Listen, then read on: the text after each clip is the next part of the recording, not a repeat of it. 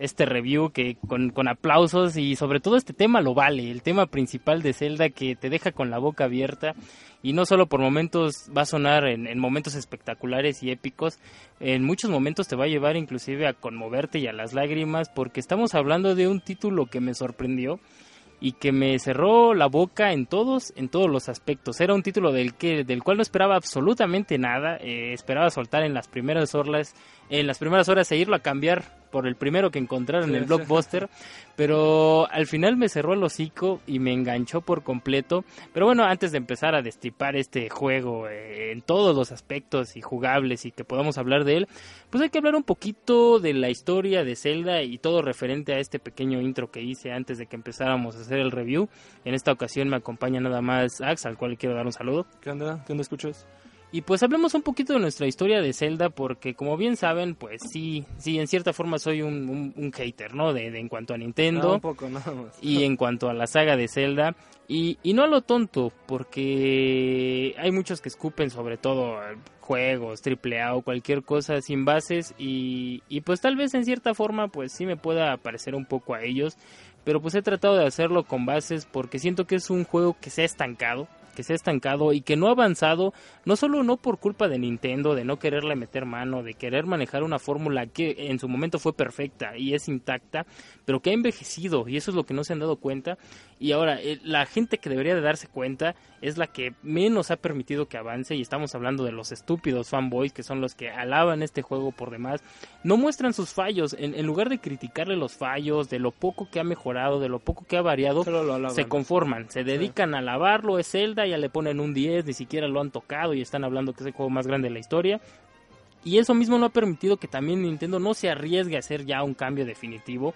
Y, eso es lo que me molesta, y eso es lo que me molesta porque estamos hablando de una saga grandísima, digo, hablar de Zelda, pues, eh, ¿qué podemos mencionar? Desde el primer juego de NES, un juego impresionante que, que sirvió para hacer el parteaguas de lo que ahora conocemos como RPGs, como juegos de aventuras, eh, los juegos de calabozos, eh, en verdad fue un parteaguas en la historia y de los videojuegos y que ha servido pues de ramificación y de base para muchos otros.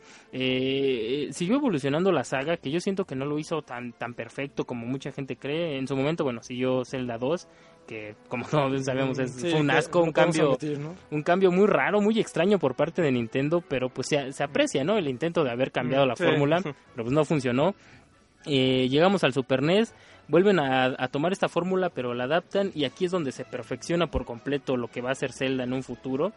Y, bueno, aquí ya vemos por fin bien el diseño de las armas, de los escudos, de los ítems, el uso de, los slots que tienes en tu bolsa y sobre todo cómo se van formando los, los dungeons y la historia. Y, y yo creo que fue un juego impresionante. Una buena evolución. ¿no? creo que haya sido un juego muy amigable porque en verdad pocos son los celdas que son amigables. Eh, por ejemplo, mucha gente dice, no, es que es el primer juego que hay que recomendárselo a un no gamer o, alguien que quiera entrar o, tu primera compra en el caso de un 3DS.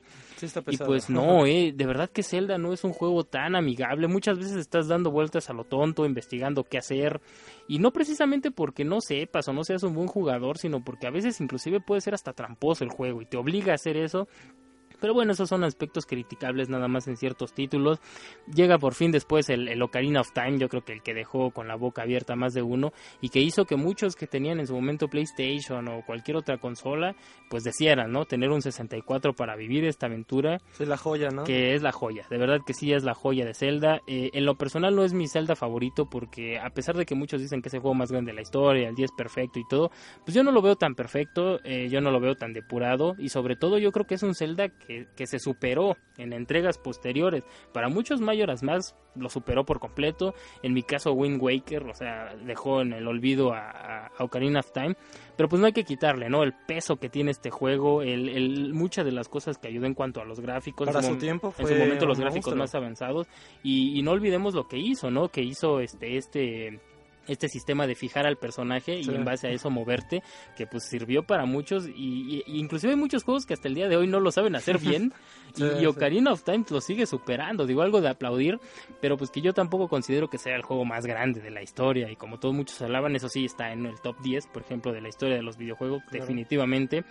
Y, pues de aquí yo siento que aquí fue donde ya llegamos al, al, acabose de, de, esta saga. En lo personal se me empezó a hacer pesada con lo que, con lo que continuó. Y pues ya me acerqué muy poco y, y cuando, cuando decidí volver a acercarme ya de lleno a, Zelda fue cuando por fin vi que Nintendo intentó hacer un cambio. Eh, después de ese trailer en el que mostró Nintendo un, un Zelda adulto y que iba a ser impresionante y que después, meses después, cambia con el Zelda infantil y con los gráficos de Seal Shading. Y todos dieron el todo el mundo espantado, mucha gente reaccionó mal en cuanto a Zelda y, nadie aceptó ¿eh? este link y hay gente que a la fecha no acepta el diseño de, este link eh, caricaturesco y de estos gráficos. ¿Por qué lo hicieron? Y, pero a mí sí me gustó y lo primero que me llamó la atención pues fue eso, ¿no? Ver una evolución, un cambio, un intento. así, así, nada más haya sido gráficamente un cambio por completo en el diseño de Zelda y es el Zelda que más adoro, de verdad. Eh, eh, viajar por el mar, el- los dungeons que ya se volvieron un poco más lineales, pero pues eso no significaba que no fueran re- que no que no fueran buenos retos o que no te divirtieran. Lo principal es divertirse. Tal parece que después, pues Nintendo creyó que dar vueltas a lo tonto o estarse perdiendo era divertido, que creo que no, definitivamente no. Pero pues sí, Wind Waker fue un gran salto y para mí fue como una bucanada de aire fresco después de, de tantos Zeldas. Y pues llega después Twilight Princess, un juego realmente lamentable, es el Zelda que más odio, eh, el Zelda que me pareció más patético, ¿Repetitivo? más tedioso, más cansado. Los diseños de los mundos del lobo eran horribles y, y- y toda la gente adoraba el, el- el- el arte, pero para mí no fue suficiente. O sea, no, no voy a negar que es un buen arte el diseño de Link, el diseño de Zelda, de los mundos un poco más tétricos. Es como una visión diferente de Ocarina of Time, pero fue exagerado. Fue exagerado el uso del mundo de Ocarina of Time, eh, demasiado repetitivo, se fueron por lo fácil. Los dungeons para mí fueron pesadísimos, cansadísimos. Los jefes eran interesantes, pero no. O sea, yo llegué a un momento en que solté el juego, después de creo que como 18 horas. Dije, ya no más, ya suficiente, se acabó este juego. ya, sí. Este juego ya se murió para mí, esta saga ya no va a llegar a ningún lado. Y pues juré, juré ya jamás acercarme a un Zelda, a dedicarme nada más a escupirle a lo tonto. Y pues llega este Skyward Sword que, que pues al principio, pues mi primer momento de escupirle fue, pues, Nintendo ya no sabe qué hacer. Dijo, pues vamos a hacer lo que la gente quiere, un Link más adulto, un Sus Link 25 años. más de- grande sí. Toman este diseño un poco de Twilight Princess, pero hay que ahora vamos a hacer lo que nos funcionó en su momento en el pasado Wind Waker. Yo dije, qué asco, o sea, ya se acabó, no tienen ideas, no saben cómo innovar y pues prefieren tomar una mezclita de todo y se acabó. Y, y qué callada de hocico me puso Zelda Skyward Sword, de verdad. Qué, qué, qué trancazo en la jeta me di. Porque era un juego que, como te comenté, pues yo esperaba comprar, jugar unas cuantas horas, ver que ya le iba a escupir, cómo lo iba a hacer mierda y después irlo a cambiar corriendo por algún juego que valiera la pena. Y no, ya lo tengo guardado y estoy inclusive buscando la edición especial con el control El control dorado, ¿no? que se ve bien pinche tóxico y asquerosamente lleno de plomo. Pero qué callada de hocico me puso este Zelda porque es un Zelda que, que refresca al fin lo que yo esperaba. A lo mejor el cambio no es tan gigantesco, pero que ofrece lo que yo esperaba de verdad. Un cambio completo en el universo de Zelda, en el modo de juego, en el mundo, en el modo en que se mueven los dungeons, en la manera de explorar y de divertirte. Y fue un, un Zelda sumamente refrescante, güey. Y de verdad, a esta altura que para mí mi Zelda favorita era Wind Waker, ya no sé. Ya no sé si mi Zelda favorito es Wind Waker o Zelda Skyward Sword, porque de verdad es un trabajazo por donde lo veamos. Pero bueno, ¿qué te parece si empezamos a destripar un poquito este Zelda? Y hablamos primero de la historia. Eh, ¿Dónde está ubicado este Zelda? Pues como bien sabemos ya por la línea del tiempo que ya hizo oficial Nintendo, pues está antes de cualquier otro Zelda. Sí, el inicio Eh, de inicio de todo. es el inicio por completo de Zelda. Eh, no tenemos a Ganondorf, como siempre, estorbando por ahí el mal. Eh, aquí tenemos la historia de los dioses, eh, donde. eh, que, que de manera muy simple te explican eh, la diosa que, que deja, pues ahora sí que unos, por así decirlo, eh, recados y heraldos que van a que van a servir en su momento que, que resurja el mal porque pues siempre ha estado ahí guardado. Y curiosamente pues llega el momento no en que se destapa y en que deben de despertar los heraldos que van a servir para pues para sellar esto de la maldad y pues sí cierra fíjate que de manera muy simple y muy sencilla sí te aclara muchos de los aspectos de Zelda pues el origen del mal de Sí. dónde viene eh, quién es quién porque aquí no vamos a tener hadas como en todos los Zeldas que son un clásico y de manera muy interesante y muy sencilla y con diálogos muy cerrados y muy cortos te explica lo que va a ser el inicio de todo lo que van a ser los después los 15 celdas que ya hay en, en- en- en- en- en la línea del tiempo pero yo creo que la presentan de una manera muy sutil y sobre todo a mí lo que me impresiona es cómo Nintendo te, te, te hace apegarte a los personajes en media hora en media hora de cinemas eh, tú agarras un apego increíble a Zelda eh, Link tiene bastante carisma y los personajes que te muestran de inicio son realmente impresionantes. La historia, sí. la historia te la pone en 30 minutos y te jala y te engancha por completo. Ya es cuando tú empiezas a, a descubrir que esta celda es tu amiga y quieres estar con ella y protegerla más que nada. Y fíjate que lo mejor de este inicio y que a mí me gustó bastante y fue fue como ver ahora sí ya un Miyamoto que no está metiendo tanto las manos en este Zelda y que por fin vimos que Onuma ya pudo meter más las manos de lleno en este Zelda, fue el hecho y muchos temas eh, en cierta forma adultos. Si te fijas, este, al arranque pues estás en un pueblo, eh, tú quieres ser un caballero, y, pues está Zelda animándote, pero hay, hay una especie como de tensión de romance, tensión sexual inclusive, güey, sí. Eh, si te fijas hay unos diálogos que te, que te deja elegir al inicio del Zelda, ah. así medio de tirándole a, doble sentido, güey, sí, así a amiguitos de Y a mí me sorprendió esto porque dije, ¿qué onda? ¿No? ¿Qué pedo? ¿Qué estoy jugando? Eh, un Darksider. Porque eh, es innovador. Digo, para mí fue sorprendente ver eso algo en un Zelda porque jamás lo habíamos visto. En Nintendo siempre se ha cerrado que es un mundo infantil y familiar. Y aquí vimos ciertos ciertos toques adultos. Y a mí me impresionó ver, ver esta relación que se da de inicio entre Zelda y Link. Eh, un romance que tristemente no concluye bien. Digo, este, este aspecto que me gustó mucho pues no lo concluyeron, lo dejaron ahí nada más de arranque. Es que es el inicio de todo por ello. Al final, no, al final se lo saltan pero eh, ahí, ahí, me mostró, o sea, ahí me mostró decir, órale, o sea, este es un pinche Zelda diferente, me lo están contando interesante, me lo están contando bien. Y te digo, en 30 minutos en lo que te explica un poco los controles, eh, te explica esto de manejar el ave y, y, ves la trama de lo que se va a basar cuando se pierde Zelda, obviamente, que no es un spoiler como siempre, y que tienes que ir tras ella y vas descubriendo que hay muchas cosas que se van a ir destapando en el camino, pues sí me engancha y de verdad lo aprecio porque pocos juegos logran engancharte tanto al inicio y sobre todo porque es una, es, un, es una temática que te tiene que enganchar durante 40 horas, güey. Porque, Poco tiempo.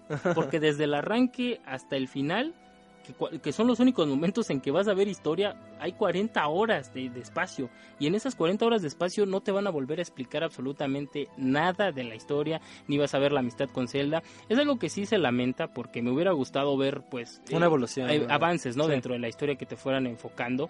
Pero no se extraña, no se extraña por este arranque tan fuerte, tan sólido, tan poderoso que tiene Zelda. Y de verdad yo lo aplaudo, yo lo aplaudo porque es una historia que te engaña. Es muy sencilla, muy simple y lo de siempre. Eh, no vas a encontrar giros a lo tipo Karina of Time. y mm, también porque es difícil, ya que un giro así nos sorprenda, ya hemos visto casi todo. hemos visto como 20 veces sexto sentido la película, güey, ya estamos listos para cualquier madre, güey. Entonces, eh, yo creo que lo manejan muy bien, es un buen motivante y pues y, y, nos, y nos deja tendido para lo que va a ser un gran, gran juego. Sí, eh, desde el inicio que empiezas a jugarlo, como que tarda un poco en no sé cómo lo podría decir. El arranque lento de todos los celdas, pero, pero fíjate que yo lo sentí fluido, ¿eh? a diferencia de otros celdas. Bueno, eso sí también. Ya con, la nueva mascota que te dan, el ave. el pajarillo este. el pajarillo. Ya es como que, bueno, aquí te enseñamos tus armas, qué tienes que hacer y ahora empezar la aventura, ¿no? Y pues sí, yo dije, bueno, en, cierta forma esto me, me, pues me convenció. Yo dije, aquí ya es donde vamos a empezar lo bueno, hasta que lleguemos al primer dungeon. Y ahí repitamos otra vez la fórmula que Nintendo tiene gastado hasta el cansancio. Y madres, madres, madres, madres, porque este es otro Zelda que, que sigue, sí, o sea, sigue lo que ya tiene las bases, pero lo cambia de una manera tan impresionante y tan sutil que te hace seguirlo jugando. Y pues vamos a hablar precisamente de eso, ya vamos a meternos de lleno en la jugabilidad, que es lo importante de Zelda. Y pues hablar de Zelda es hablar de dungeons, y tal pareciera que en este Zelda ya no los hay. Eh, eh, los eliminaron por completo porque ahora eh, los mapas y la manera en que tú vas a desarrollar el juego es muy diferente antes de los dungeons, bueno, en los clásicos celdas, pues es dungeon, sales, una tienes, cueva, tienes una cueva, lo que tienes que hacer, y vuelves a otro dungeon, sales, otro ítem y otro dungeon. Y aquí no, aquí vas a llegar a un mundo en el que van a pasar cosas, eh, se divide nada más en tres mundos, todo se va a, todo se va a dividir entre, el, entre el, bosque, el desierto y el volcán de fuego. Tal pareciera que es ridículo nada más hablar de un juego de 40 horas que se desarrolle en tres locaciones nada más. Y el cielo, ¿no? Y el cielo nada más eh, que vuelas tantito. Pero es, realmente ridículo. O sea, si te pongo así la historia, vas a jugar 40 horas en tres locaciones. Pues, mm. ¿qué, ¿qué, madre es esto? Y, y, a mí me recuerda mucho y la mejor eh, semejanza que yo encuentro con esto es el vestido de March, el vestido de Chanel de March de los Simpsons. Lo mismo hizo aquí Nintendo. Eh, tiene estos tres mundos, tiene su traje Chanel y cada que tú vas a llegar al mundo lo vuelve a tejer y lo cambia de tal manera que no lo vas a reconocer. Y, y, tú sabes, o sea, tú sabes que es el mismo pinche traje Chanel, igual que esta marcha en el capítulo de Los Simpsons, pero cambió tanto que no te importa y que lo dejas de lado. Y es realmente de aplaudir quien haya hecho estos diseños, de verdad no, no sé quién lo haya hecho, no sé si es completamente de Onuma la idea, pero yo me pongo de pie y aplaudo, güey, porque vas a regresar a esas tres locaciones en tres veces. O sea, cada locación vas a regresar en tres veces y las tres veces va a tener un lavado de cara impresionante.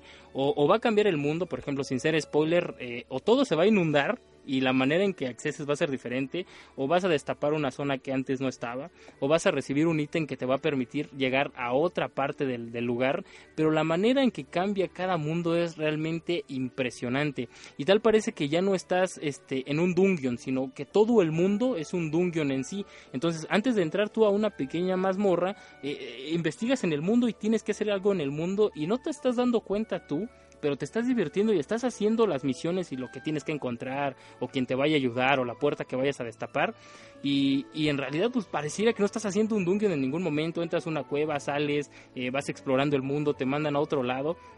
Y esto es una evolución. Lo hacen tan sutil que ni te das ah, cuenta. Exacto, esto es una evolución en Zelda porque ya no es el clásico Dungeon Sal, Dungeon Sal, aburrición jefe, Dungeon Sal y se acabó. Es realmente delicioso, güey, ver que es de aplaudir este trabajo porque a mí me impresiona en, en todos los aspectos como en ningún momento te aburre, siempre está cambiando, ya sea que estés nadando, que estés volando, que estés luchando, el, el, el diseño en el que está hecho los mapas, eh, la forma en que está hecho los, los dungeons, porque obviamente hay dungeons, pero son muy pequeños. Claro. Eh, por ejemplo, el pre-dungeon, o sea, antes de que tú entres a la mazmorra, puedes tardarte hasta tres horas y la mazmorra te puede durar 30 minutos, güey. Eh, en buscar las llaves te cuesta más trabajo. no, no, no, eso te cuesta mucho menos dentro de la mazmorra ah, encontrar nada más que seguir y es mucho, yo disfrutaba mucho más eh, estar en el mundo exterior, eh, eh, buscando cómo accesar y ya después de que accesas, los dungeons son muy, muy lineales, yo creo que es, el, es el Zelda más lineal de todos, pero yo no lo, yo no lo escupo a esto, yo lo aplaudo, güey, porque en, en lugar de hacerte dar vueltas a lo tonto, de estarte metiendo a cuartos y regresando a lo tonto,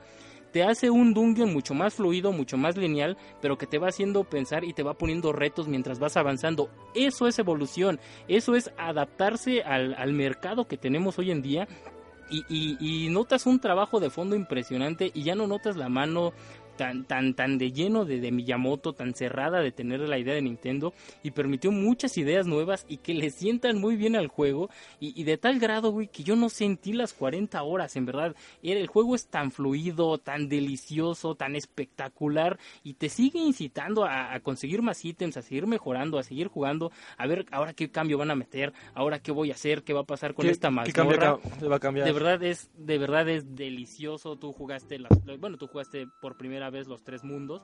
Eh, te digo, tú te quedaste más o menos un tercio del juego, después tienes que repetirlo otra vez y tal pareciera que te, que te estoy diciendo así de pues, qué puta hueva, no, no sé, ni madres. Porque cambia todo. En verdad, qué fluido están los mapas, qué fluido están las mazmorras, es realmente delicioso y tal pareciera que por fin Zelda dio el brinco de hace 20, de 25 años que debió haber dado hace mucho, hace 20 años, hace 15 y tal parece que se, se pone a la par y a la altura de los juegos como se están haciendo ahorita y con un diseño espectacular y que en verdad durante las 40 horas que duran los dungeons, las mazmorras y las premazmorras, los mundos abiertos, en ningún momento me aburrió.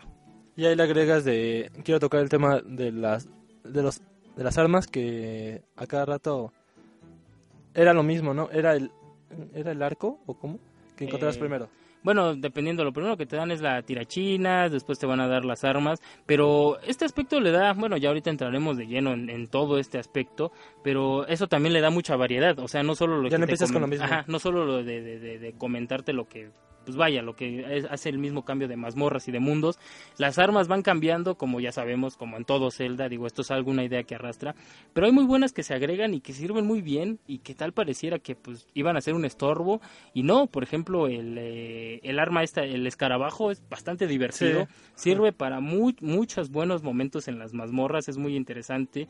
Eh, el- la cosilla esta, la trompa que avienta, que, que avienta aire, que te sirve para, pues, para remover cosas del mundo, que más o menos copiaron esta idea de Wind Waker, de la hoja, pero pues lo llevaron muy bien. Y así se agregan, creo que, de ahí en fuera creo que nada más son los dos ítems nuevos, de ahí todos son, eh, ah, y el de escarbar, que te va a permitir abrir mundos por momentos mini dungeons abajo. Pero muy bien, ¿eh? de verdad que hablando nada más de este aspecto de los dungeons, de los mapas y de la jugabilidad en cuanto a, a cómo se va desarrollando el mundo, es fluido, es fresco, en ningún momento se vuelve repetitivo, eh, te va incitando a, querer más, a jugar más, a, a- a ver ahora qué sigue, a ver ahora qué se destapa, a ver qué ahora se abre. De verdad, de aplaudir el trabajo aquí de fondo porque eh, te abre un mundo realmente espectacular, realmente espectacular. No esperaba tanto trabajo de fondo, en verdad se, se ven los años que llevan trabajando en este Zelda, porque eso no lo diseñas de un día para otro, o sea, no es nada más agrégale misiones a lo tonto, agrégale mapitas extras, no, o sea, tiene un trabajo cada mapa, tiene un trabajo cada mazmorra y cada ítem sirve en el momento en que lo tienes que ocupar y de manera inteligente, de verdad, me pongo de pie y aplaudo el diseño de este Zelda porque es realmente espectacular. Ahora, el, otro tema y que ahora sí hay que, to- hay que tocar eh, ya dentro de, la, de la- dentro de la jugabilidad, que el que con la pena es una verdadera mierda, una verdadera mierda así completa, es el control. Qué pena, güey, que el control casi me opacara este gran, gran juego. Sí, igual me pasa lo mismo. Porque hay momentos frustrantes, de verdad frustrantes y molestos y, y- y que te llegan a poner de malas y hasta desear tirar el control. Como bien sabemos, este Zelda pues hace uso del Wii Motion Plus, esta cosita que no que a Nintendo tal parece que no solo le sirvió para sacar dinero de las bolsas de los gamers, sino para darle más movilidad y en eso sí hay que aplaudirle. En realidad, el Wii Motion Plus te permite hacer lo que quieras con la con la maldita espada Un plus más. Sí. pero eh, te, te responde muy bien. O sea, vaya, o sea, eh, tú estás con el link, mueve el Wii Motion en la dirección que tú quieras o da el espadazo en la dirección que tú quieras y Link lo va a hacer. O sea, eso, eso sí es realmente eh, espectacular como, pues, cómo detecta bien el movimiento de muñeca, pero es completamente fallido y patético a la hora de pelear. Eh, qué triste que ya tienes los dungeons perfectos, ya tienes un trabajo en los mapas excelente, divertido, variado, todo el tiempo te va a estar innovando. Ahora métele un combate espectacular y tienes el juego del año, o sea, Sí, ya. directo, no, no me la pienso, aquí tienes el pinche juego del año. Y el combate es muy aburrido. De verdad, qué bueno que hay muy poco combate. Si te fijas, o sea, es todo el mundo, todo es explorar, explorar, dungeon, dungeon, que es muy divertido. Pero si lo hubieran, si lo hubieran metido mano de verdad al combate, este juego hubiera sido más de 10, o es un 11, es un 12. Y, y qué pena que el control así de movimiento no se los haya permitido. Porque de nada te sirve que el Wii Motion Plus te detecte bien el movimiento de muñeca.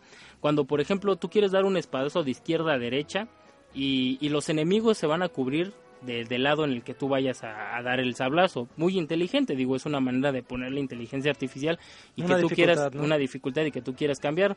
Pero hay momentos, sobre todo en el desierto, que hay Sí, enemigos que sí. tienen electricidad. Puta madre, güey. De verdad, llegué O- a perder. o- o los lagartos, ¿no? Que son Llegué muy a, rápidos. llegué a perder todo. Por lo menos a los lagartos los puedes esquivar, güey. Bueno, sí. Pero llegué. Ni siquiera el último jefe, güey. Me quitó tantos corazones como el pinche puerco que tiene la espadita con, con la electricidad, güey. Sí.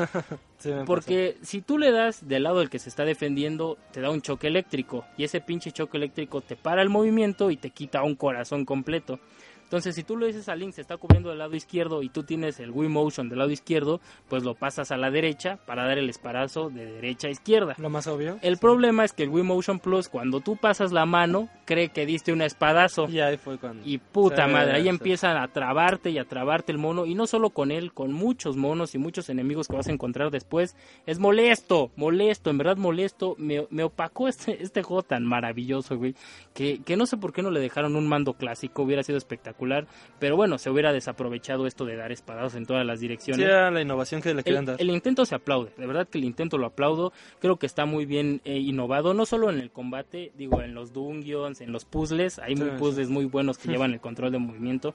El pajarillo este, pues lo, se vuela bien, vuela interesante con el Wii Motion, cumple, o sea, en, en todo momento. El escarabajo, yo creo que es el mejor que está implementado con el Wii Motion Plus. Es intuitivo, ¿no? y el, coma- y, y el combate está muy bien, pero no responde bien. Entonces, no sé si tengan que trabajar este aspecto porque Nintendo dijo que va a seguir implementando el control de movimiento. Qué bueno, o sea, se puede prestar para hacer muy buenas cosas, pero pues el combate es muy repetitivo, es muy fallido. Molesto. Y, y el peor de los casos es que te, que te frustre la partida y termines muriendo por una estupidez, porque el control no te está detectando bien los movimientos que tú quieres hacer y en lugar de, de- de- de entender que estás pasando la mano de un espadazo, pues empieza la frustración, empieza la tontería, se vuelve patético y realmente molesto.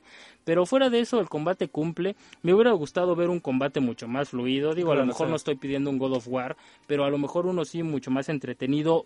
Con- metiéndole más acción, este Zelda de verdad hubiera sido perfecto en todos los aspectos pero yo creo que puede evolucionar. Al final, eh, al fin, fíjate, ya hasta el final de- fue cuando disfruté el combate, porque antes de llegar a la escena final te van a caer así monos, imagínate así una escena impresionante tipo Señor de los Anillos, tú contra 40 cerdos así en todas direcciones. Ahí sí, al fi- ahí sí estuve moviendo la pinche mano como loco, güey, cual chaquetero así en todas las direcciones, güey, hasta terminé cansado. Al fin, al final, después de 40 horas disfruté el combate, güey, ya para qué, Ya para ya qué, para ya. qué. Pero ahí me di cuenta que sí, o sea, sí puede Nintendo hacer un poco más. Qué bueno que se lo permitió. Pero es triste ver que pues no, no se aprovechó esto. Y pues dentro de lo mismo de los combates, pues hablemos de los jefes, güey. eh, que yo rescato nada más uno.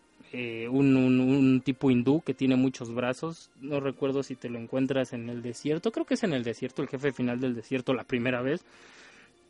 Porque es una batalla muy táctica. Eh, no solo tienes que saber por dónde pelear ni qué ítem levantar. Esa batalla puede durarte hasta 25 minutos. Sí, a mí me duró como 20.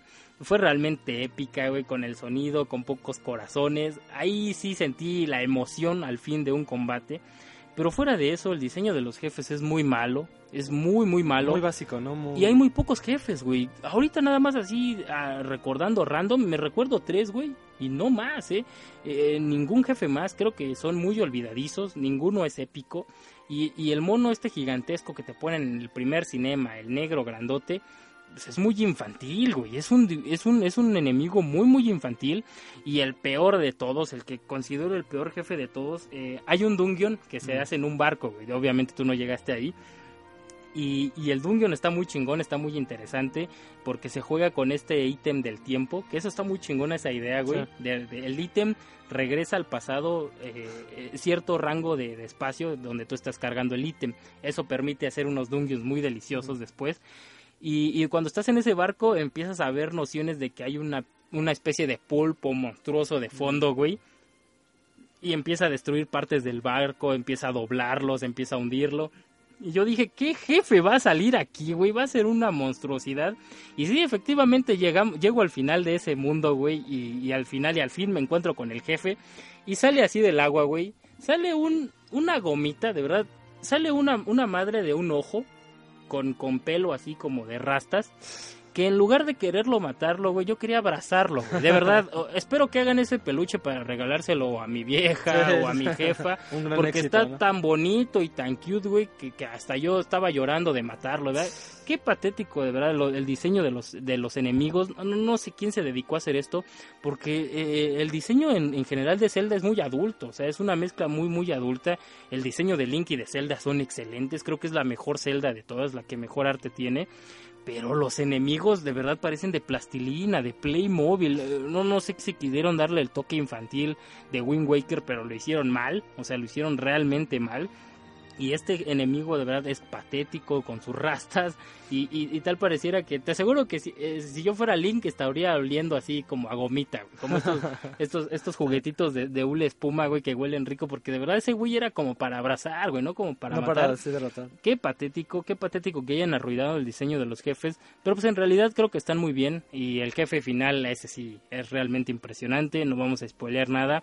La pelea a lo mejor no será tan variada, pero eh, eh, la locación y la manera en que lo derrotas es muy muy espectacular, se disfruta mucho esa batalla final y qué pena, qué pena que Nintendo no haya aprovechado este aspecto del combate.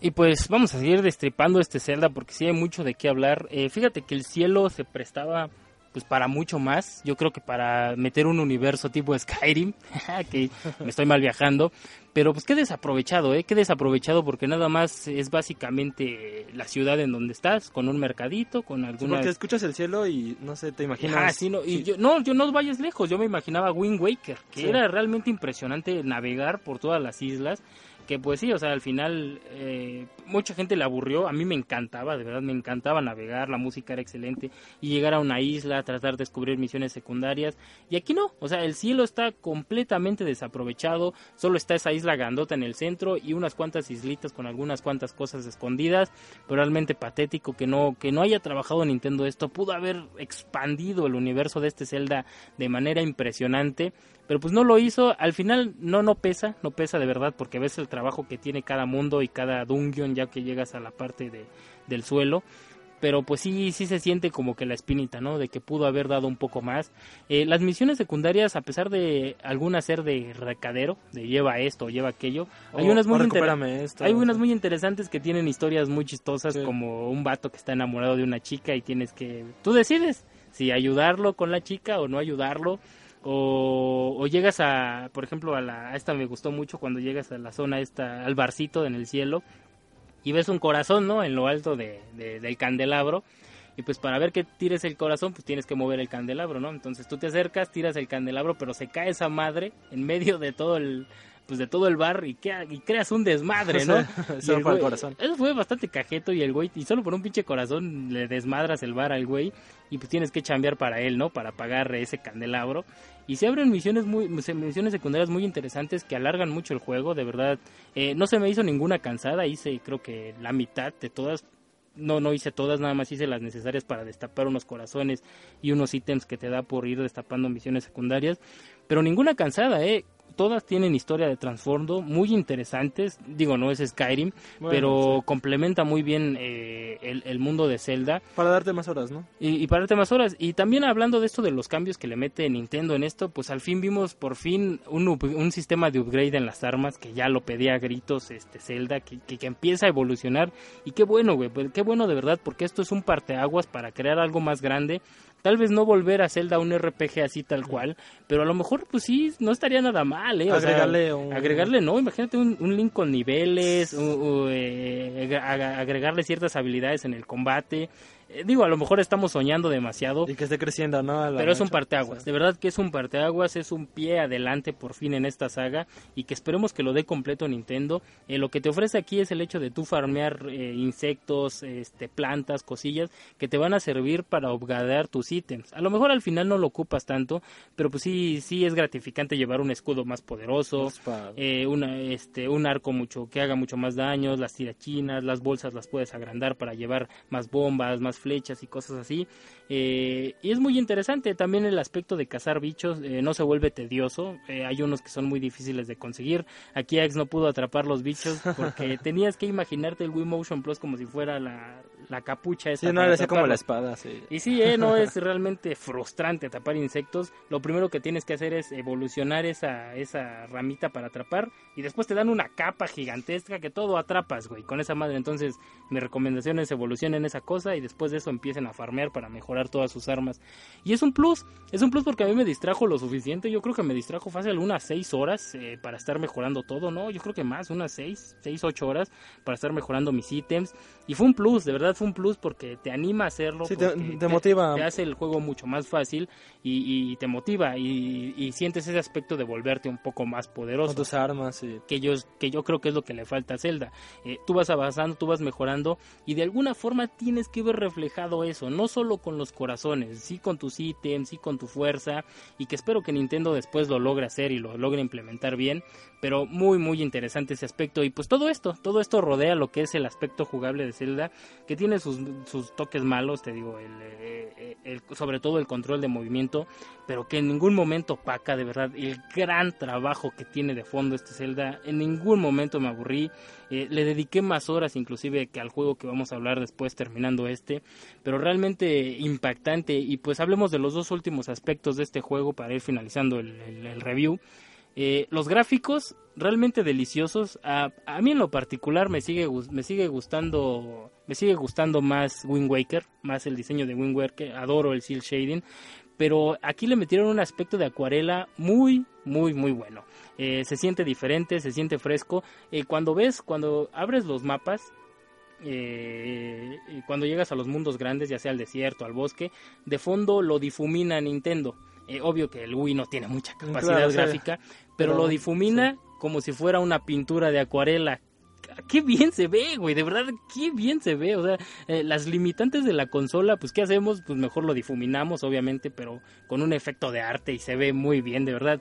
Cada escena así, donde esté el sol y donde veas todo el mundo abierto. Muy iluminado. Sí, es, o muy- sea, es una obra de arte, o Sí. sea, lo puedes imprimir y ponerlo en cualquier cuadro fácilmente. Qué gran trabajo de arte tiene el diseño de Zelda, el diseño de Link. Qué pena que no lo hayan extendido, como lo mencionamos, a los jefes ni a los enemigos. Sobre todo este Grahim, que es el enemigo que vas a estar viendo siempre. Qué pésimo diseño tiene, en verdad, un diseño tan homosexual y tan asqueroso. Es realmente lamentable, no sé qué pasó ahí, o no, no sé si lo quisieron hacer muy japonés o, o qué onda, pero es realmente malo, es realmente... Muy genérico, ¿no? Y es realmente patético, emo, o sea, un güey sí, emo ya. que estés siguiendo a un güey que va a ser tu enemigo todo 40 horas con ese diseño, Y que te burles de él antes. de- realmente lamentable. Al final por fin sale el enemigo que tiene que salir, porque obviamente no es él, como todo mundo ya sabe, no es spoiler. Y cuando sale el enemigo enemigo, ahí sí dices, ah, carajo, es- una mezcla entre Goku de cuarta y, y Akuma, o sea, se ve bien cabrón ese diseño final del enemigo final, no voy a spoilear, lleguen, eh, realmente se aprecia. Pero digo, salvo quitando los jefes y este aspecto, el aspecto del arte es realmente envidiable. eh, es un trabajazo el que muestra Nintendo con, pues, con una Wii, una consola que creo que un tostador es más poderoso y que muchos juegos de nueva generación pues, no llegan, ¿eh? No llegan ni a la mitad del poder que tiene este, este tipo de juego en el aspecto de arte. Y ahora si hablamos en el aspecto gráfico, en el, en, en el de la capacidad, digo, yo creo que aprovecha muy bien Nintendo la capacidad que tiene el Wii. No le vamos a pedir más de lo que no pueda ofrecer. Pero sí, de verdad que sí se necesita ya un- una evolución. Imagínate, a mí me hubiera gustado llegar al desierto y pues ver efectos de polvo, de, De la niebla. arena, sí. O sea, es triste ver que el arte es impresionante, pero que la consola no te da más que para tener dos nopales ahí y una montañita. Y es todo. Y- o- Pero esa, esos dos nopales y esa montañita Nintendo lo hace ver muy bien, o sea, bien trabajado.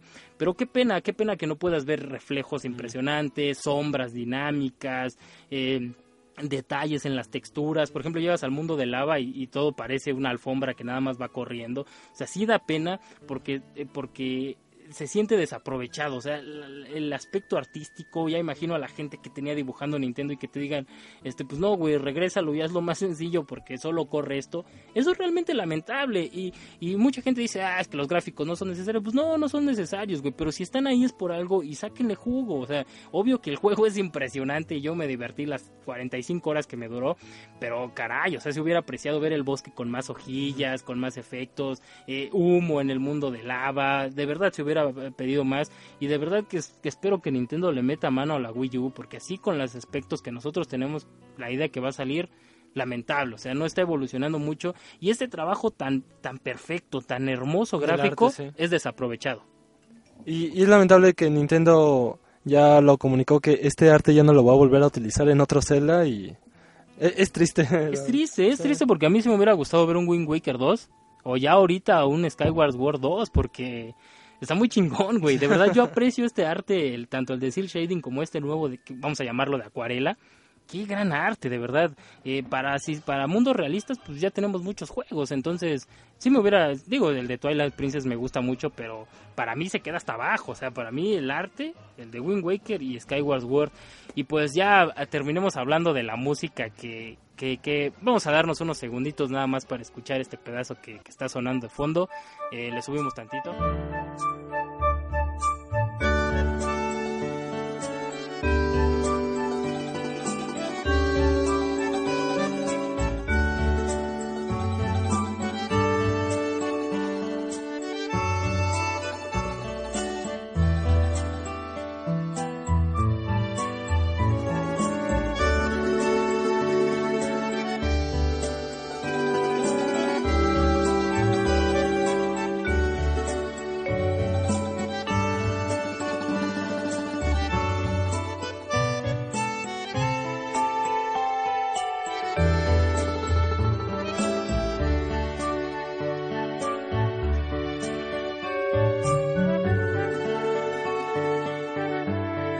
Y este tema, güey, que, que, que le sumimos ahorita tantito, es el de la ciudad principal, como tú bien lo conoces en la ciudad.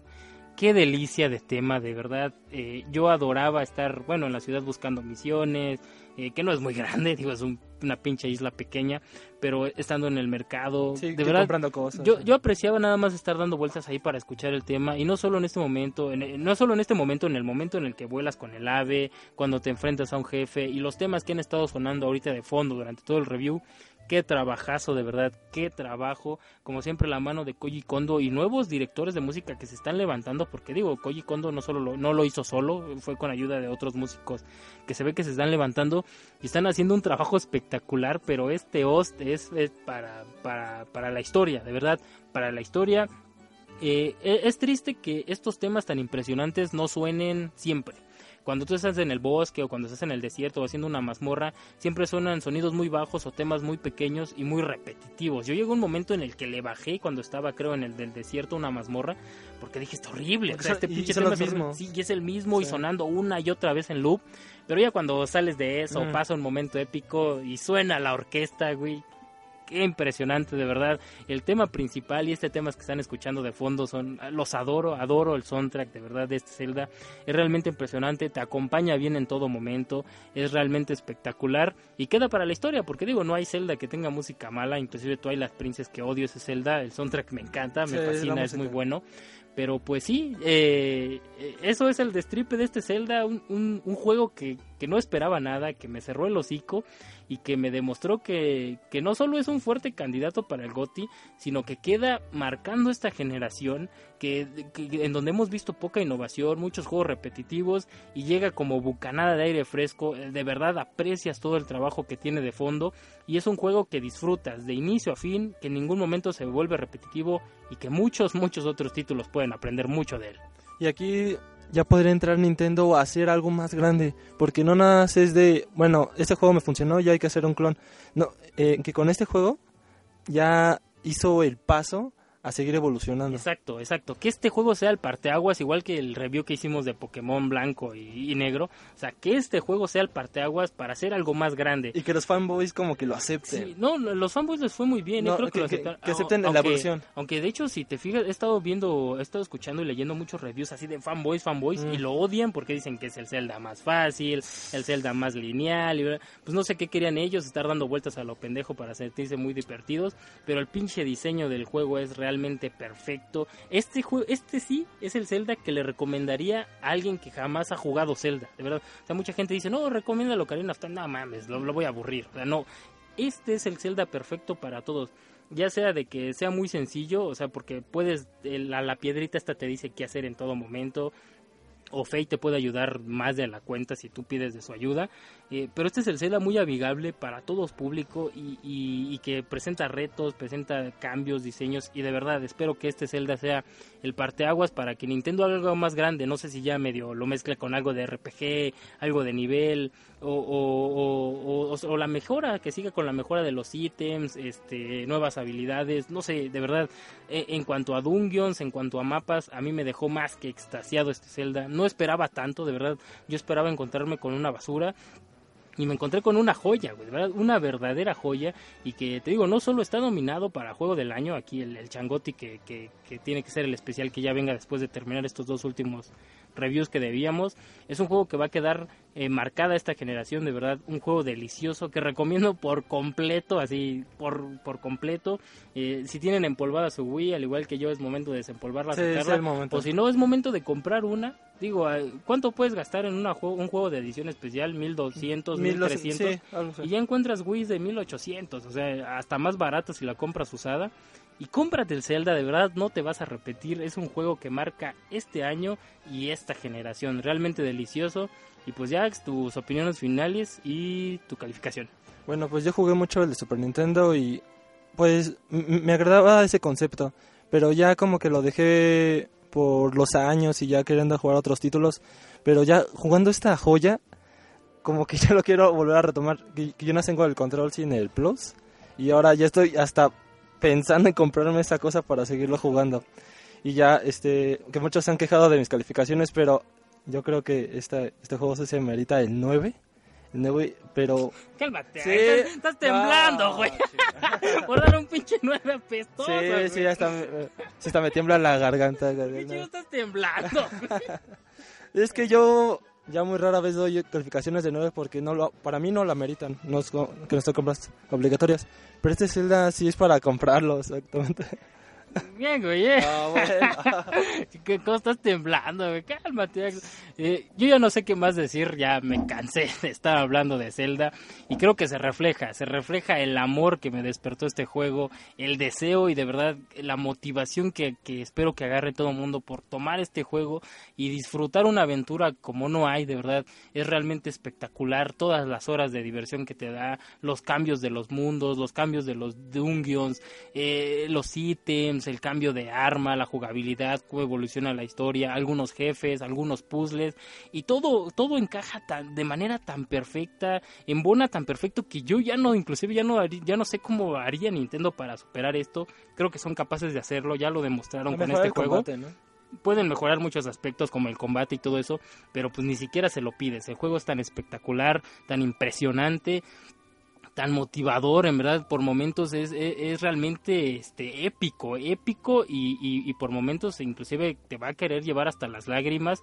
De verdad es un juego impresionante por donde se vea en el aspecto gráfico, en el aspecto, eh, digo, sabiendo las, la- la- Claro, las sí. capacidades de Sí. un Wii, en el aspecto de arte, de diseño, los dungeons, ya no sé, de verdad, ya no sé por dónde alabar este Zelda, me cerró el hocico por completo y lo único que puedo decir es que a- para mí, a pesar del control y de todo esto, digo, sería el juego perfecto, de verdad, se lo le daría así el 10 cerrado, pero no puedo hacerlo porque sí me llegó a frustrar por momentos el, el control, de verdad, qué pena que, que sea el único apartado desaprovechado y pues uno que otra batalla con el jefe o un diseño, pero pues es un, para mí un Zelda de un 9.5, un juego espectacular en donde se vea y que de verdad recomiendo su compra inmediata. Eh, pues sí, banda, este es el, el review inesperado de este Zelda, quién lo diría, hablando bien de este juego y que está nominado. Y es un nominado muy muy fuerte para el juego del año. ¿Qué lo amerita? Pero pues vamos a hablar del otro gran nominado y de otro juego que también le escupía a madres desde Fallout y que por fin vamos a analizar. Vámonos al review de Skyrim.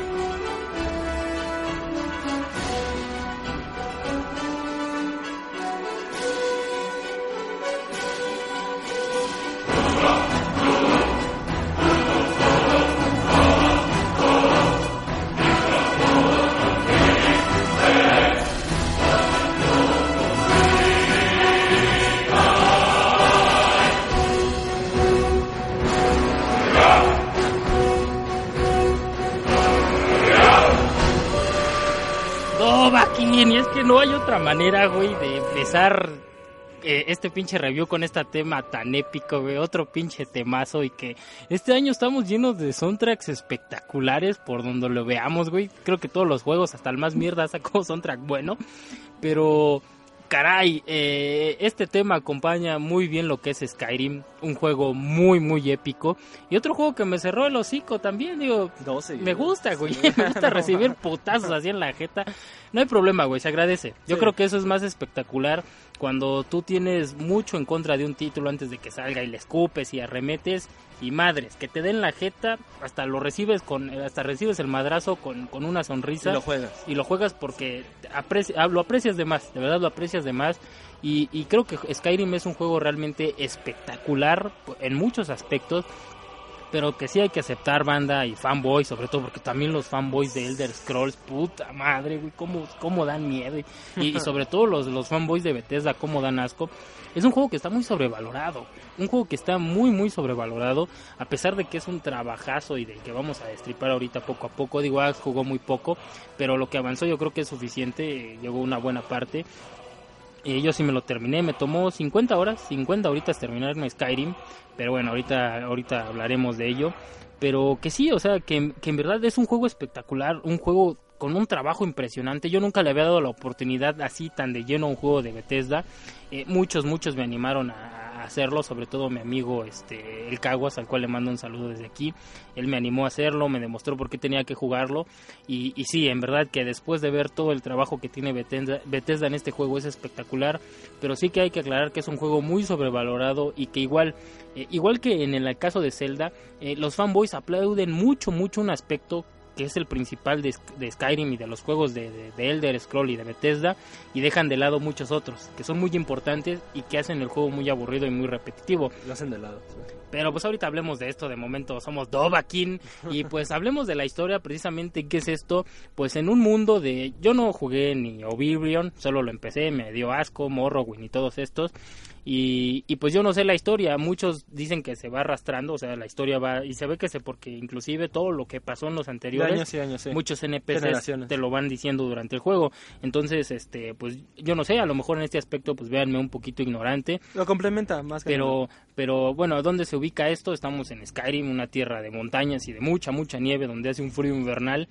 Y, vemos el renacer de los dragones y yo creo que los primeros 15 minutos de Skyrim son muy espectaculares, eh, muy muy buenos porque pues tú estás condenado a muerte, no sabes qué pasa, solo te atraparon, estabas en medio de, de donde iban a en medio de una guerra civil donde atraparon al, líder de, de, de la revol del que está levantando la revolución contra el imperio y pues te van a matar y en ese momento llega un dragón, un dragón gigantesco, monstruoso y empieza a desmadrar todo, y tú alcanzas a salir por los pelos.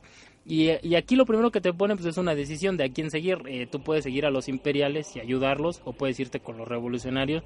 Y yo supongo que, digo, yo seguí el paso de los revolucionarios, que la historia de cambiar pues bastantito, bastantito, bastantito la principal. Considerablemente. Eh, sobre todo en la decisión que tomes aquí. Pero un intro muy espectacular y que en, lo personal a mí se apagó muy rápido, yo que venía odiando los, los juegos de Bethesda y pues lo dejé de lado cuando recién lo compré, dije, ¿qué es esto? Empezar a caminar, empezar a hablar con gente y ver que el mapa está abierto desde un principio y que puedes ir a donde se te dé la gana y hacer lo que se te dé la gana, pues yo dije al, al demonio con esto. Pero no, ya que lo jugué de verdad, eh, la historia se centra en esto, eh, en el renacer de los dragones y pues tú empiezas a avanzar un poquito en la historia y te das cuenta que tú eres el elegido. Digo, esto ya no es un, un spoiler porque esto es la base principal del juego. Te lo van manejando. Eh, los dragones vuelven a renacer, no solo para de, quieren destruir por completo la, la, la faz de la tierra eh, por su líder Alduin y te das cuenta que tú eres el elegido Dovakin, precisamente como dice el tema principal y la pendejada que siempre estoy gritando. Sangre de dragón. Eh, sangre de dragón, sí. tú eres sangre de dragón, el elegido, el que puede absorber las almas de los dragones y aprender gritos en base a ello. Y tú eres el elegido para salvar la tierra, por así decirlo. Eh, y este es el argumento principal de Skyrim. Eh, de, en cuanto a juegos anteriores, mucha gente se queja de que las historias son muy malas, de las principales en cuanto a Bethesda, ya sea Fallout o sea Oblivion, que dicen que son muy aburridas. Y, y muchos que dicen que es un poco decepcionante la historia de Skyrim. Y no, güey, eh, fíjate que a mí me gustó. Digo, si no le pides así el tipo Bioshock o, claro, la, tipa, sí, sí. o la tipa historia eh, súper profunda, o los super diálogos tipo Portal 2, eh, la historia es, es, muy gratificante, güey. De verdad, épica, ¿no? a, mí me gustó, sí. es muy épica. Eres el elegido. Eh, el juego termina muy bien y en todo momento a mí me gustó. De verdad, me gustó cómo se desarrolla, cómo vas destapando las cosas para llegar a ese final y pues vencer o no vencer o depende de lo que vayas a hacer al final. Eh, muy espectacular, a mí sí me gustó, de verdad que es muy entretenida, digo, no se va a llevar ningún Oscar ni el mejor guion del año, pero es entretenida, en verdad es épica y, y te acompaña muy bien. Y pues, ¿qué es lo impresionante de, Skyrim y que hablemos ya de eso, de la jugabilidad? Y que es lo que todo el mundo alaba de este título que, que dicen que, que, demuestra, ¿no? Que la industria está en un hueco. Y pues sí es cierto, porque hay muy pocos juegos que te ofrecen la cantidad de horas que te ofrece Skyrim y es lo primero que hay que alabar y aplaudir. El mundo es gigantesco, güey, Y gigantesco. desde el principio, ¿no? Desde el inicio tú vas a estar en una especie de montaña y vas a ver así todo despejado. Hasta el final vas, a poder ver una montaña así hasta lo que tu vista te permite. Y lo que tú veas, a ese punto puedes llegar. O sea, así de impresionante es Skyrim. Es un mundo gigantesco, gigantesco. Y a mí me recordó mucho porque yo aprecio mucho estos juegos que se dedican a hacer los mapas grandes. Y hay mucha gente que dice Skyrim, que Skyrim es muy repetitivo en cuanto a los mapas, porque todo es hielo y todo es montañas. Y tienen mucha razón. Pero hay mucho trabajo de fondo, como en Red Dead Redemption, tú si lo jugaste. Sí. Yo, ¿sabes qué era lo que más disfrutaba de Red Dead Redemption? Agarrar el caballo y caminar, güey. O sea, ir, ir cabalgando por, por el desierto. Una ruta, ¿no? caminar Sí. con él al lado, no, güey. cabalgar con este güey. Y cabalgar de misión a misión, que ya sabía que iba a ser la misma mamá de siempre. Pero de llegar a un punto a otro, de verdad lo di- disfrutaba los atardeceres, los amaneceres. Y, y dirás, pues todo era desierto, pero todos los cambios eran tan sutiles que se sentía diferente y apreciabas por momentos ir por barrancos, por montañas, por precipicios. O encontrar a personas. De verdad, yo disfruté, eso creo que fue lo que más disfruté de Red Dead Redemption porque es un juego que odio. Pero Skyrim es igual. Yo creo que obviamente es mucho más grande, Claro, mucho más claro, impresionante. Y eh, por momentos vas a encontrar eh, montañas despejadas, eh, vas a querer llegar a la cima de una montaña y la propia niebla no te va a dejar avanzar de más. Eh, lagos, ríos, cascadas. En verdad es impresionante el trabajo. A mí me sorprende porque cada zona es diferente. Ninguna roca así ves un patrón que se repita o que nada más esté copy-paste, como por ejemplo en Assassin's Creed. Es un trabajo espectacular en el arte y pues ahora sí entiendo de dónde derrocha tanto tiempo Bethesda. Porque en lugar de concentrarse en cosas que son importantes, que ahorita vamos a hablar, Sí. pues tal parece que se centran en eso. Y de la mano de esto, del, del mapa gigantesco y del arte delicioso y los mundos abiertos que tiene, pues llegan las misiones secundarias, que es lo que todo mundo aprecia de Skyrim. Y pues mi- y de los juegos de Bethesda y mis respetos, güey. De verdad, no hay juego tan gigantesco, no se me viene a la mente un juego que te ofrezca tantas horas y tan entretenidas y de maneras tan diferentes. Llegó un momento, güey, después de como 30 horas de juego, 35, que a mí hasta ya miedo me daba de llegar a un nuevo pueblo, de verdad, porque era llegar y madres, así te aturran de misiones, se me perdió mi hijo, este, hay una espada en, tal lado, eh, hay una rebelión aquí, ayúdanos, hay una cueva, o aquí hay ladrones, te puedes unir a los ladrones, te puedes unir a la escuela de magia, te puedes unir y yo ya estaba tan aturrado de misiones que yo llegó un momento en que dije, ya, güey, ya. Ya, Eh, lo que le comentaba aquí Ax, llegó un momento en que yo ya ni sabía cuál era la historia principal. O sea, yo quería seguir la historia principal y tenía la lista así como de 40 misiones y ya no sabía cuál era, güey. De verdad. Pero esto no es un punto malo, o sea, no, no quiero que se entienda como un punto malo, sino como una- un aspecto positivo, porque las misiones secundarias son muy, muy entretenidas. Ya sea que tengas que ver con una guerra civil, o por ejemplo, a mí me dejó impresionado dos cosas. Yo iba, en el, yo iba caminando en el mapa, así, para llegar a una misión, y de repente llega un güey bien alterado y me dice, toma güey, esconde esto, este, no la hagas de a pedo, yo regreso por ella al rato. Yo dije, ¿qué pedo, no? sí, sí. Se echa a correr y de repente, pues yo sigo avanzando y llega otro güey, ¿qué pedo? ¿Viste un güey que salió corriendo, el hijo de la chingada me robó esto? Y pues ya tú decides, tomas decisión ahí si decirle o no. Bueno, en este caso ya le ayudé. Y otra misión, güey, en la que eh, no recuerdo bien cómo se destapó. Yo llego a una ciudad y está un niño ahí loco, güey, como loco. Entonces, como oído, lo sigo, me meto a la casa para verlo. Y el morro tiene así un cadáver destrozado en el suelo y está invocando a un demonio. Y, y- y pide la ayuda de, de una sociedad oscura. Y yo me quedé así de qué pedo con esto, o sea, eh, porque te acercas y la misión pudo no haber pasado, güey. Pudo. O sea, yo, yo, yo me la pude haber saltado, pinche morro pendejo y me sigo. Pero y ya te acercas y que hablas con él, te das cuenta que se escapó de un orfanato donde la vieja los trataba mal. Y haces esa misión, él te dice que mates y tú, tú tienes que decidir si matas o no. Y si matas se destapan un chingo de cosas, güey, aparte. O, o llegué a otra, o llegué a una taberna de una ciudad donde tenía que hacer una misión y un güey estaba tomando. Entonces, tú te puedes seguir de largo sin ningún problema o puedes tomar la decisión de acercarte. Y yo me acerqué y pues dije, pues qué pedo con ese güey. Me dice, pues échate una chela conmigo. Ah, pues va. Algo tan simple. Y después te dice, no, pues vamos a retar a ver quién bebe más. Tú puedes decir, pues estás pendejo y me voy y sigo con mi misión, pero la acepté y, y despiertas, güey, desde la borrachera del otro lado del mapa, sin cosas, eh, totalmente desnudo y en un templo budista, güey. Y que te dicen que ¿qué pedo? ¿Qué, qué haces aquí? Y, y, y, en base a eso se destapan un chingo de cosas y, al, y un chingo de misiones. Eso de verdad es impresionante, güey, porque sientes que Skyrim está vivo y que en todo momento te estás perdiendo misiones o acontecimientos que tú decides si no o no hacerlos. Y te motiva a seguir. A te digo, de verdad, llegó un momento en que yo dije, no, ya otra ciudad ya no, porque si voy a llegar, se me va a venir encima. Hay, por ejemplo, unas misiones, llegas a un güey que está abriendo un museo, un güey que quiere crear una pócima, o sea, hay, hay tantas cosas tan bizarras, tan entretenidas, tan divertidas. De verdad, qué trabajo de fondo. No encuentro una pues una desarrolladora, a, a, a, alguna compañía que, que, le meta tanto trabajo a esto.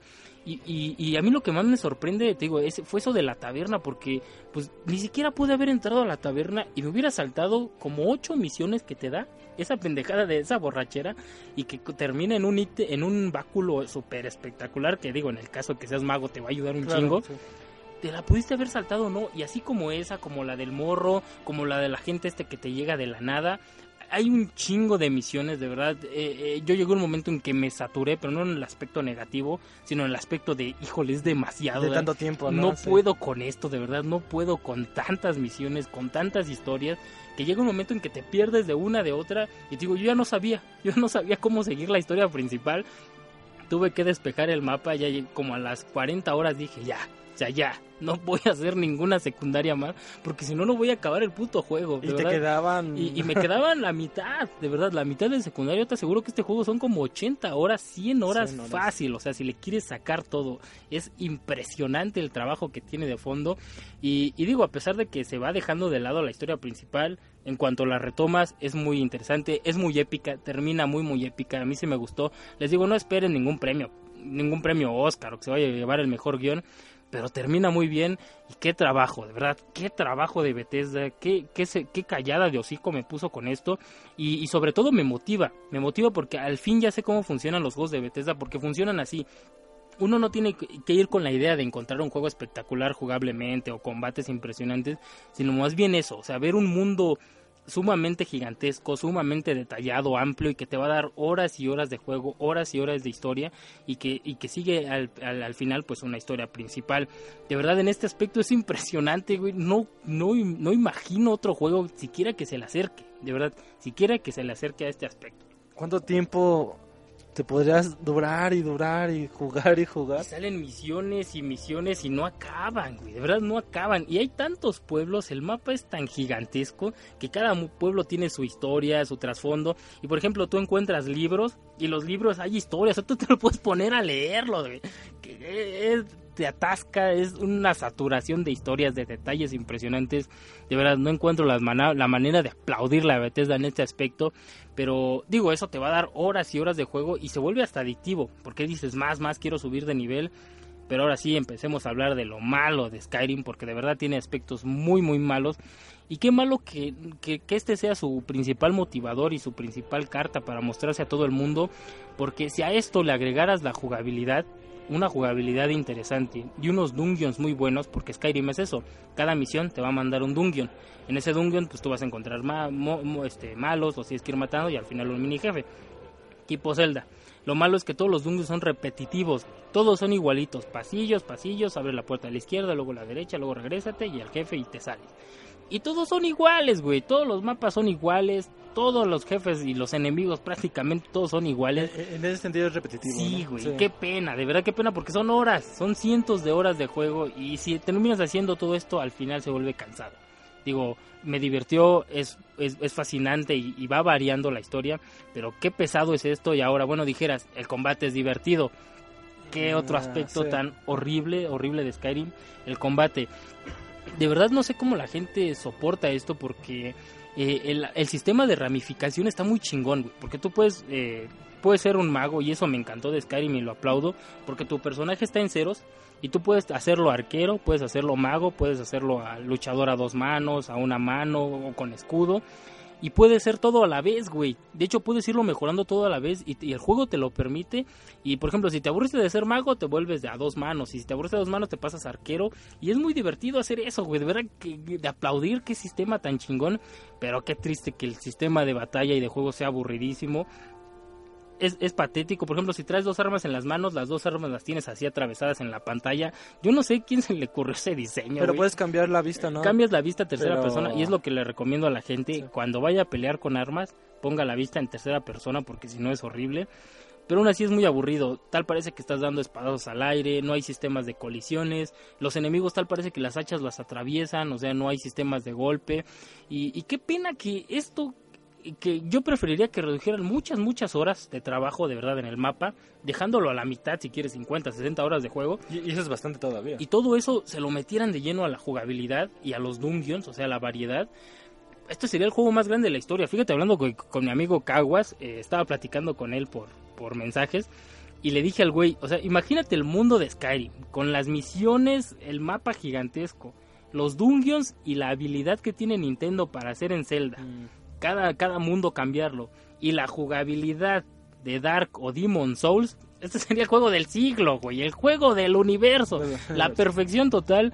Pero pues qué pena me da que Bethesda no le meta la mano a esto. No sé si no hay talento o no hay tiempo. O se quiere enfocar más. O se quiere enfocar tanto en darte tanto juego que pues diga, pues el combate así, el sistema de leveo así, pues de todos nos va a divertir. Y sí es cierto, o sea, al final cumple el juego, es muy adictivo, te entretiene un chingo de tiempo, Pero pero deja, deja la sensación Sí. de puedes darme más y puedes hacer un juego realmente espectacular y por fin así de lleno matar el, el, el RPG japonés y demostrar que esto es lo mejor que puede existir, pero pues no lo hacen, güey. Y mientras no se atrevan a dar eso, o no sé si necesitan 10 años de trabajo, de verdad no me importaría porque podría ser el juego más, más grande de la historia.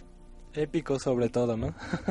Y pues hablando de, del aspecto de la jugabilidad y de y de este y bueno de, de los mundos que te da pues el- lo principal de Skyrim pues y en lo que se centraba pues eran los dragones Sí.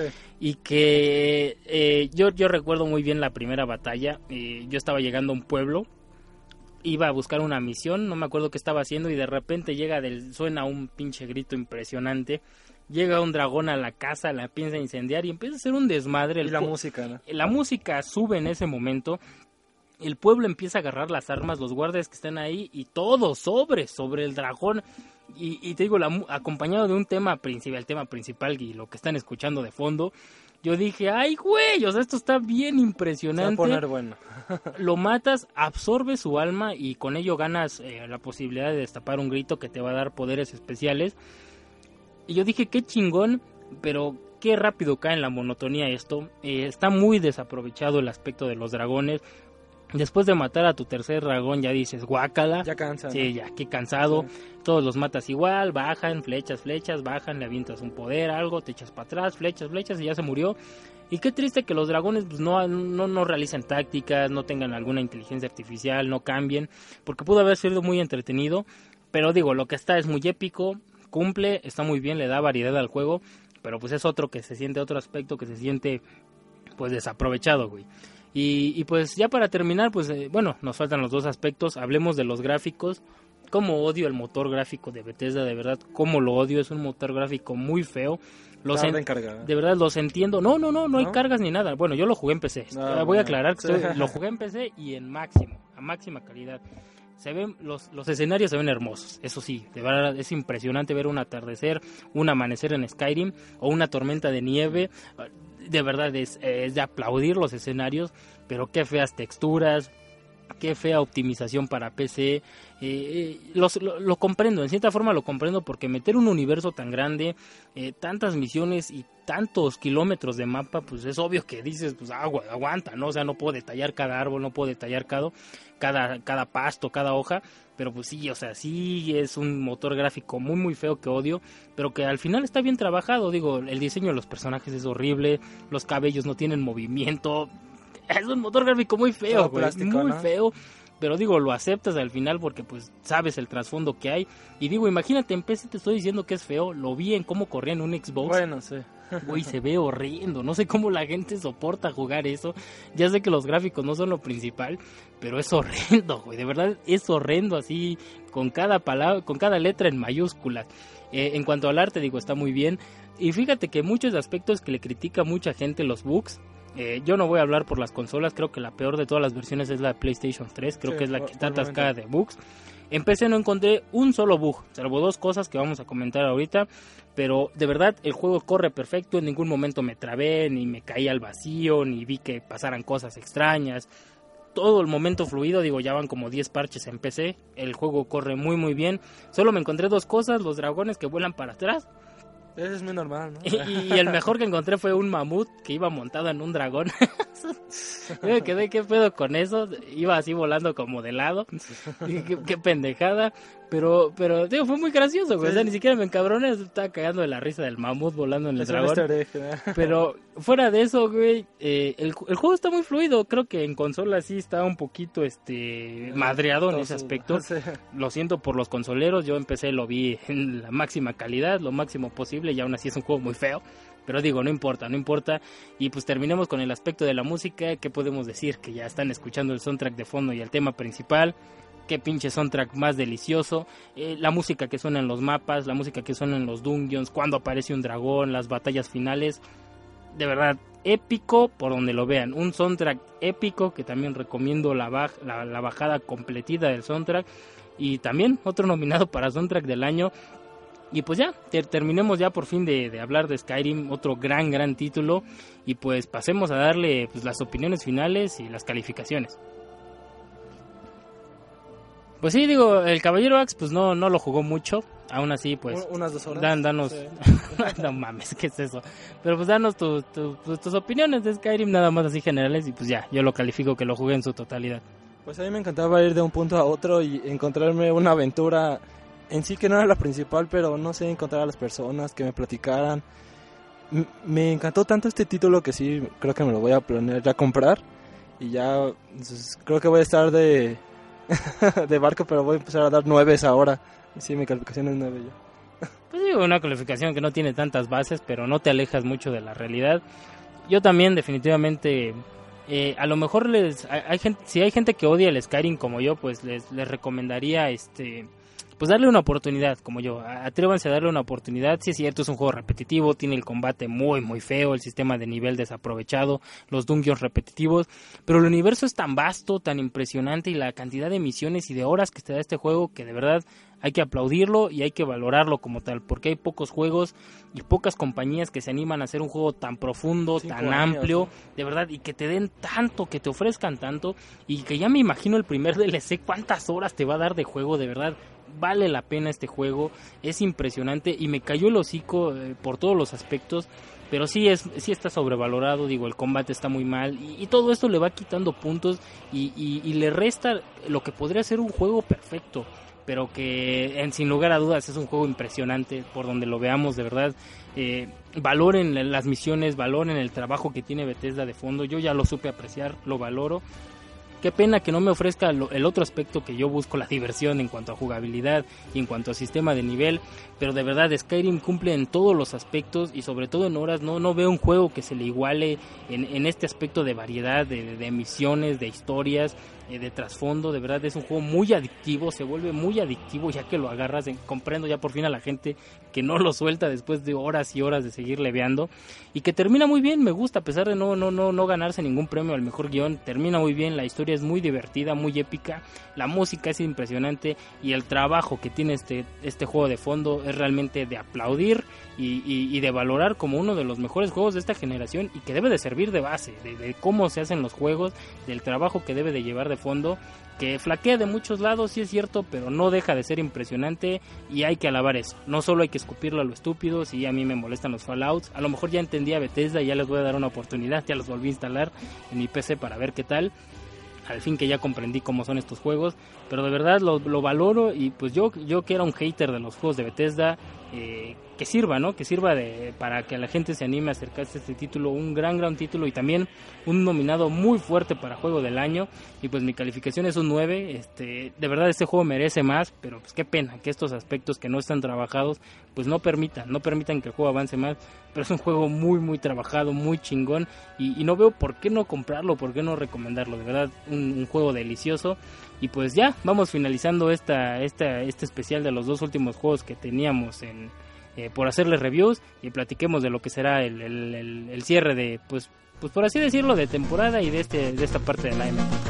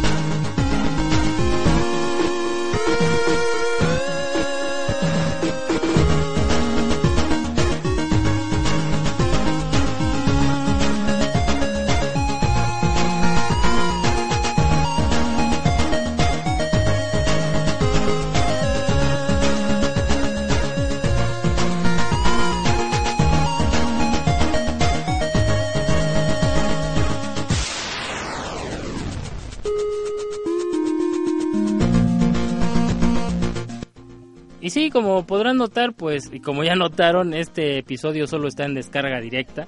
Eh, eh, hay, hay, unos problemillas eh, en cuanto al cambio de servidor y a la administración de la página y todo esto y, y, tal vez por eso inclusive grabamos una emisión anterior pero no salió a la luz donde teníamos el review de Super Mario Land y, y otros jueguillos por ahí pero pues yo creo que los vamos a dejar para después.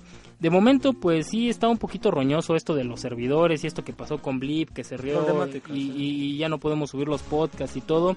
Y pues para no depender de nada y todo eso estamos planeando pues unos cambios en, en cuanto al, al, podcast que pues dejaría de ser podcast por así decirlo. O igual podríamos seguirlo sacando, pero ya nada más en descarga directa. A lo mejor ya no estaría en iTunes. Eh, tenemos la idea de ya por fin abrir, abrir un canal en YouTube y mejor hacer nada más los reviews ahí. 10, 15, ¿no? 10 video reseñas, 10, 15 minutos. A lo mejor pues se puede prestar para hacer nuestros desmadres, que regresen las changaderas, eh, presentar nueva gente, no sé, o sea, a lo mejor puede que venga un cambio. Eh, la próxima semana sí, sí tenemos que grabar emisión, eh, ya sea nada más con Axe, su servidor, los que gusten venir o los que no gusten venir.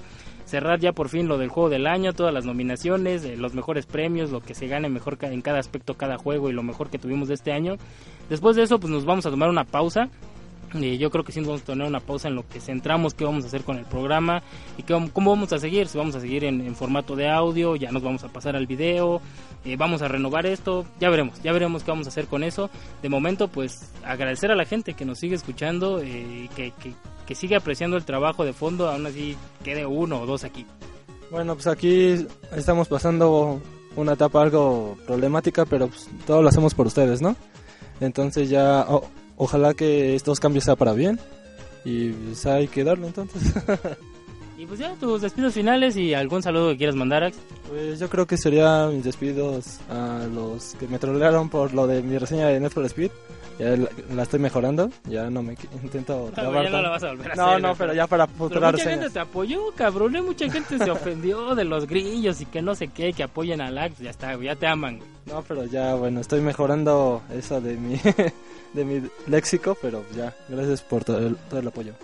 Y pues yo como siempre apoyar a la gente que nos pide semana a semana emisión, pues eh, pues a lo mejor no siempre estamos disponibles o no siempre está la gente aquí, ya ya tendremos que pensar qué cambios hacemos para pues seguir ofreciendo contenido sobre todo de calidad.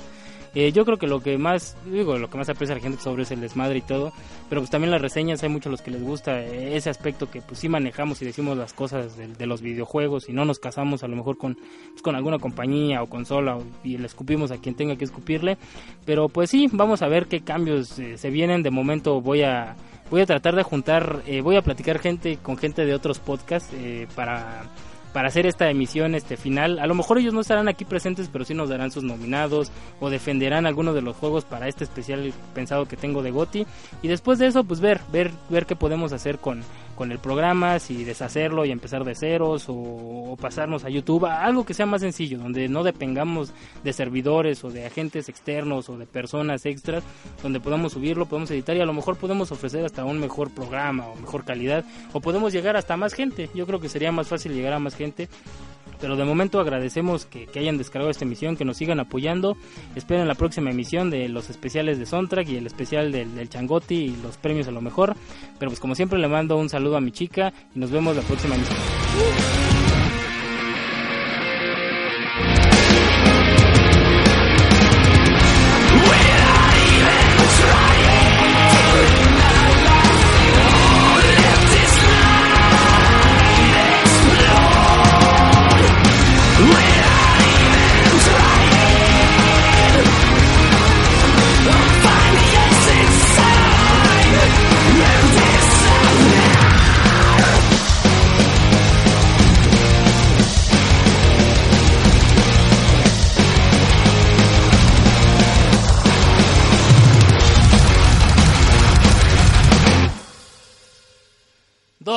gehen